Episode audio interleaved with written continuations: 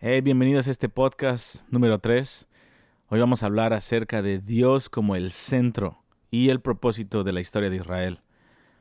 Como Él es el principio de su historia, el final de la historia, el protagonista de la historia. Y cuando nosotros ponemos a Jesucristo como el centro de la historia de Israel, podemos entender el misterio de una manera completa y profunda. Así que comencemos.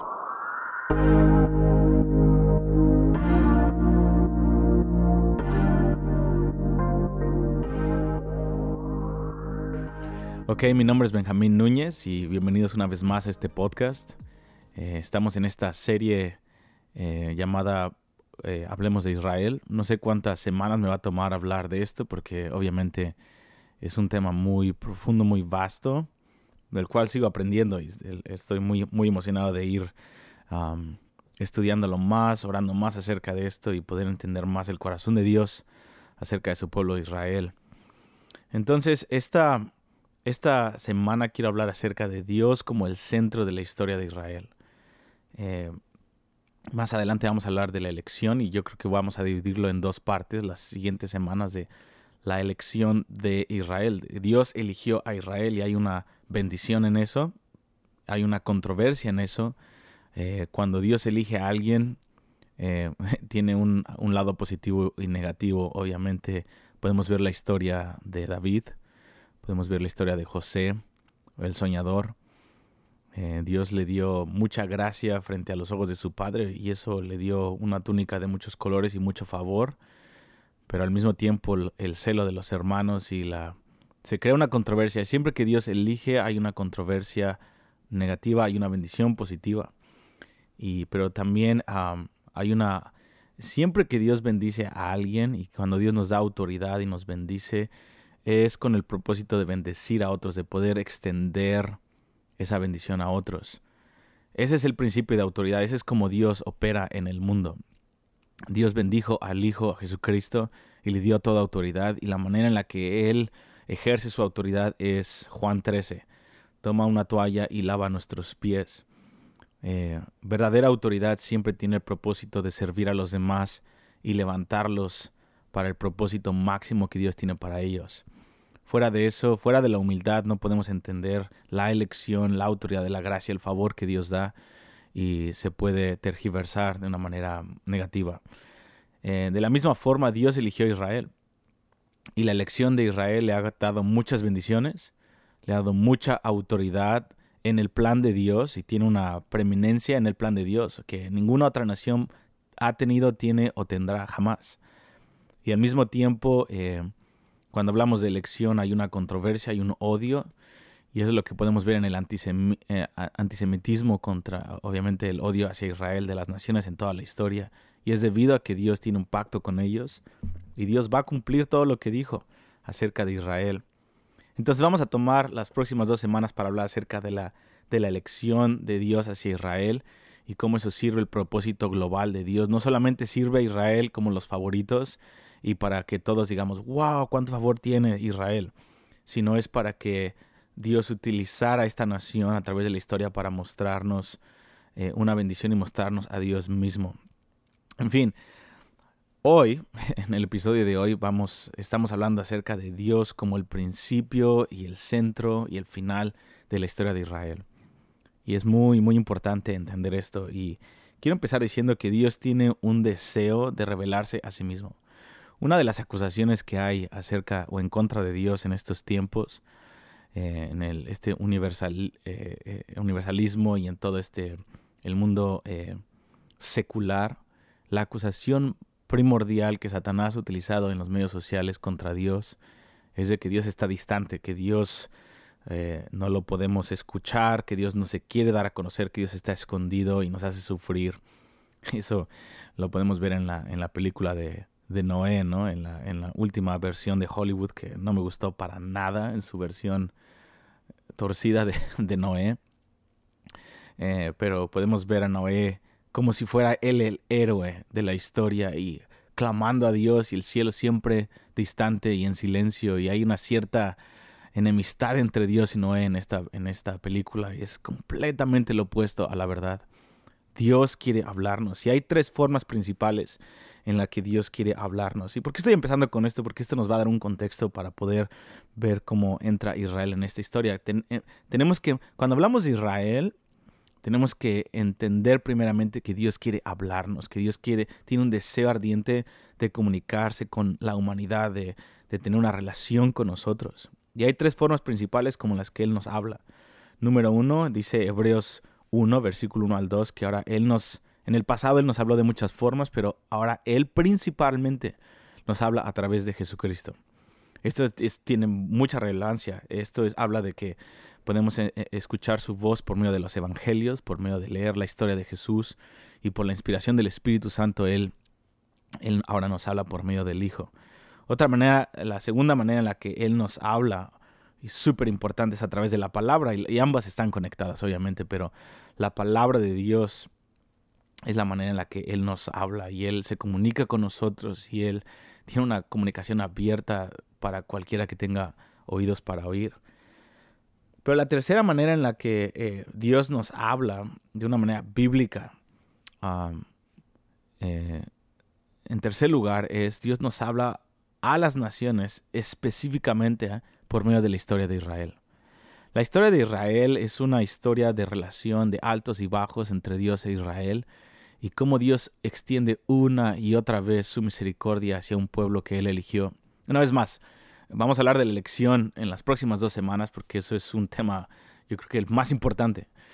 Pero eh, cuando vemos la historia de Israel estamos leyendo nuestra historia y podemos entender que de la manera en la que Dios trató con Israel va a tratar con nosotros hoy. Eso es bien importante, bien importante. Eh, es una de las... Eh, yo le doy gracias a Dios por Israel y una de las razones por las cuales le doy gracias a Dios por Israel es porque yo sé que Dios me ama debido a Israel. Tú y yo no sabríamos que, ah, por ejemplo, tú cometes un pecado y te arrepientes y sabes que en el nombre de Jesucristo al instante que tú te arrepientes estás cubierto por la sangre de Jesús y Dios no te trata como un pecador, Dios te trata como alguien justo por su justicia y Dios te extiende misericordia y hay una segunda oportunidad y una tercera y cuarta y quinta. Tú sabes eso no porque eres muy bueno, ni por osmosis, ni por revelación de que se te apareció, un ángel. Tú y yo sabemos que Dios es amor, que Dios nos perdona y que hay una segunda oportunidad, o tercera o cuarta, porque, porque hay una nación que por miles de años ha caído y miles de años ha pedido perdón y por miles de años Dios sigue extendiendo su misericordia una y otra vez. Entonces le debemos a Israel la revelación que tenemos acerca de Dios como Padre, como esposo, como juez, como Salvador. Entonces, por medio de su interacción eh, a través de los siglos con Israel, nosotros hemos podido conocer a un Dios que es misericordioso y que extiende una y otra vez su bondad hacia nosotros. Dios es un maestro impresionante y yo puedo ver que en la historia de Israel Dios puso la tierra como su salón de clases y puso a Israel como el ejemplo en donde podemos ver cómo Dios va a responder a alguien que le ama como a David y también a alguien que cae como David y como Dios responde a alguien que él ama y que ama a Dios y como él está dispuesto a responder para aquellos que se arrepienten o como Dios trata con los pecadores y aún sigue extendiendo su misericordia hasta el último respiro. Y todo eso es la historia de Israel. Entonces, Dios se ha revelado a sí mismo por medio de la historia de Israel. ¿Por qué? Porque la historia de Israel últimamente se trata acerca del Dios de Israel. Y aquí es donde muchos eh, eh, pierden el track, muchos pierden eh, la dirección, la brújula. Y se enfocan principalmente en Israel y van a Israel o, escuchan acerca de un, ah, algún judío mesiánico, alguna enseñanza o lo que sea, y quedan fascinados por Israel e Israel se vuelve en centro. Y eso es muy peligroso. Israel no es el centro, Israel es el vehículo que Dios utilizó y ha utilizado y utilizará en las naciones para que la gente pueda conocer a Dios. Em, entonces, se trata del Dios de Israel. Si empezamos como Dios, como el principio y el final de la historia de Israel, no vamos a errar. Si ponemos a Israel como el fin de todo, entonces vamos a despertar un cierto celo o una cierta fascinación que no es sana y que termina siendo idolatría. Y para eso Pablo escribe el libro de Gálatas y diciendo, ¿quién los embrujó? Hablando acerca de aquellos judaizantes que estaban fascinados con el judaísmo y terminaron desviándose del cristianismo y poniendo a Israel en un pedestal y desviándose del verdadero evangelio. Entonces la historia de Israel es un contexto perfecto para glorificar a Dios y a su Hijo. Es el contexto perfecto para poder glorificarlo a Él.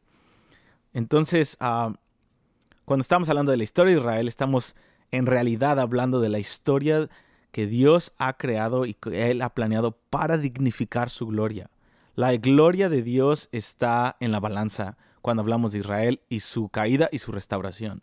No se trata de que Israel es increíble y Dios los llenó de gracia para que todos digamos, wow.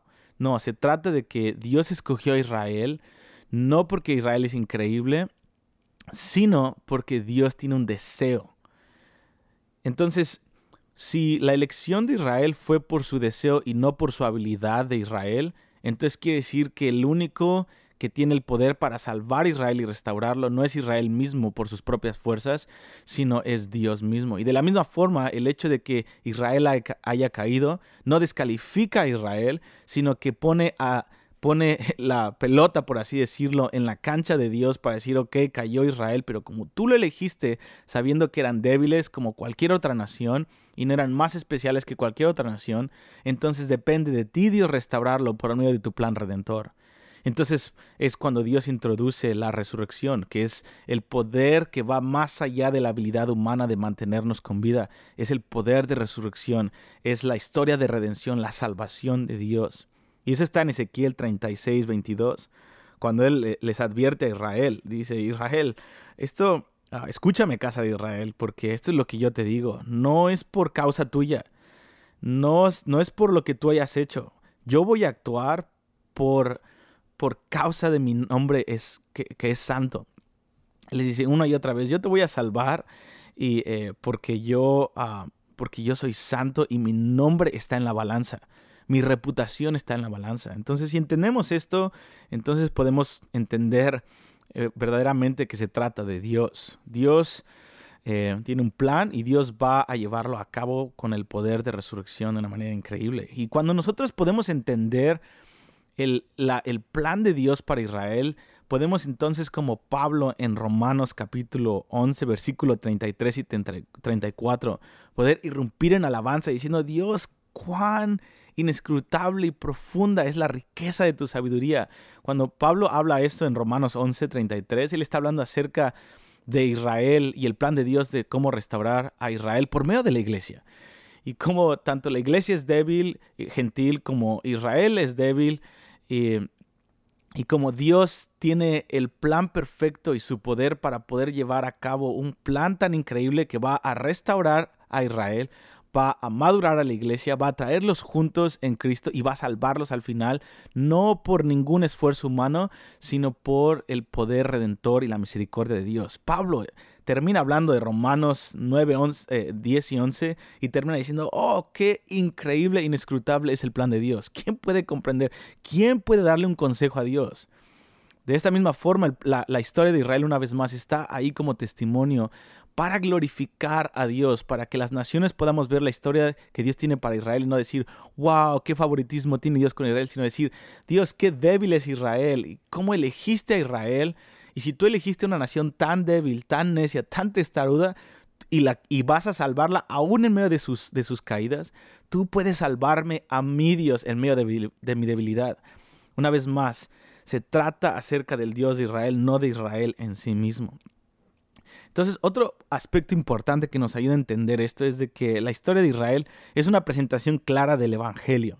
Cuando quieres presentarle el Evangelio a alguien, preséntale la historia de Israel y ahí se, encuentra escondido todo, uh, todo es como un resumen del Evangelio. Por ejemplo, todo empezó en la creación. Dios creó el cielo y la tierra y una vez que Él creó un cierto número de criaturas y de, y de animales, etc., Él escoge a, una criatura específica para gobernar sobre todas y mostrar su gloria a través de ella, que es el hombre.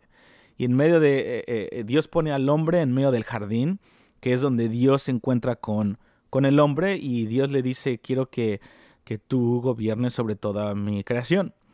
Entonces, de la misma forma, Dios creó ah, la historia de Israel es como un paralelismo de la historia de Dios y del Evangelio con la creación.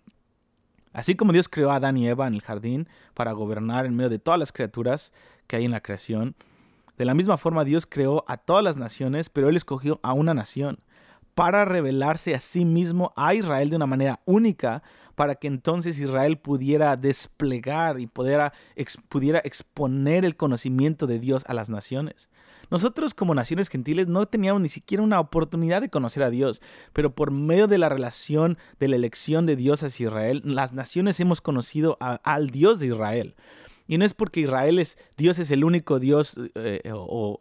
Eh, eh, Israel es el único que puede tener a Dios. No, Dios escogió a Israel una vez más para servir a las naciones, así como Dios escogió a Adán y Eva para extender su reino en la creación. Dios escogió a Israel para poder ser el instrumento por el cual Dios reflejara su gloria a las naciones. Otro ejemplo, otro paralelismo claro que podemos ver en la historia de Israel con el Evangelio es que cuando Dios escoge al hombre en el jardín del Edén en Génesis, él no escogió a Adán y Eva debido a sus, a, sus, cualidades o que estaba calificado para ser increíble. Sabemos que Adán cayó y Eva igual.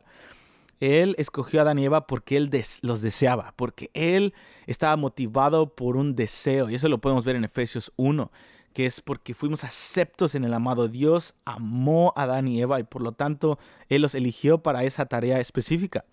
Entonces, una vez más, Dios no elige por la... Eh, porque estamos calificados, Dios elige porque Él desea y esa es su soberanía. Entonces, Dios escogió a Israel eh, basado una vez más no en su habilidad o en su poder, sino basado en, su, en el deseo de Dios. Y tenía una responsabilidad de traer a él. Dios tiene la responsabilidad de traer a Israel a, su, a la plenitud de su llamado. Dios hizo al hombre a su imagen en el jardín del Edén para, porque el hombre servía como el, aquel que portaba la imagen de Dios, representaba a Dios en la tierra.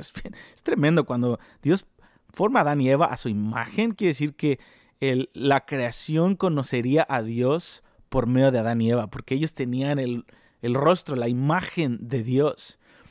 De la misma forma, Dios escoge a Israel y les da el tabernáculo solamente a ellos. Y después, más adelante, el templo se las da a Israel para que ellos pudieran ser una representación de la presencia de Dios en la tierra. Y entonces Israel es llamado a ser eh, a adorar a Dios en el, en el santuario para que entonces las demás naciones pudieran ver un pedazo del cielo en la tierra, pudieran ver una representación de lo que estaba por bajar más adelante, que todavía no baja, que es el cielo a la tierra. Una vez más, el hombre cayó, pero Dios elige en su misericordia a Israel para volverse el vehículo que representara el cielo que perdimos eh, en las naciones. Entonces, eh, tú puedes ver en la ley y más adelante en, en, el Antiguo Testamento cómo aún las naciones gentiles estaban invitadas a venir al templo para poder tener un encuentro con Dios. Aunque no fueran de Israel, ellos podían conocer al Dios de Israel y adorarlo en el templo. Eh, porque Israel tenía la responsabilidad de ser el que portaba esa, esa representación del cielo en ese tiempo en la historia. De la misma forma, eh, al hombre Dios le dio este llamado de, sacerdocio en la tierra, en el jardín del Edén, y en la tierra, juzgarla por medio del sacerdocio. Y podemos saber que ah, como Israel, obviamente, perdón, eh, Adán y Eva cayeron y perdieron eso, pero de la misma forma Israel se le dio este llamado de sacerdocio y se le puso en una tierra específica, en Canaán, en Israel, y e, era la única nación con un templo del verdadero Dios, que, y, Dios lo puso en medio de todas las naciones, está en el centro de la tierra Israel, para cultivar la presencia de Dios. Entonces, por medio de la fidelidad de Dios, de Israel hacia Dios y viceversa, entonces todo el conocimiento de Dios tenía la intención Dios de que por medio de Israel y de la adoración sacerdotal de Israel hacia Dios, el conocimiento de Dios se esparciera en todas las naciones. De la misma forma, Dios le dio a Adán y Eva una simple instrucción de no comer del árbol del conocimiento del bien y del mal. Y sabemos cómo terminó eso. la serpiente vino a seducir al hombre y terminaron rebelándose en contra de Dios. Y como resultado del pecado, el hombre fue llevado fuera del jardín, fuera de la presencia de Dios. De la misma forma, Israel Dios le dio una simple serie de leyes y de instrucciones, los diez mandamientos, pero en vez de volverse a Dios, Israel, así como Adán y Eva, ellos pecaron contra Dios, Israel, y se rebelaron contra Dios una y otra vez. Y así como la serpiente sedujo al hombre, las naciones que rodeaban a Israel la, sedujeron y la llevaron a pecar y eh, sobre todo con idolatría e inmoralidad sexual. Y como resultado, Israel fue llevado fuera de la tierra en cautiverio una y otra vez.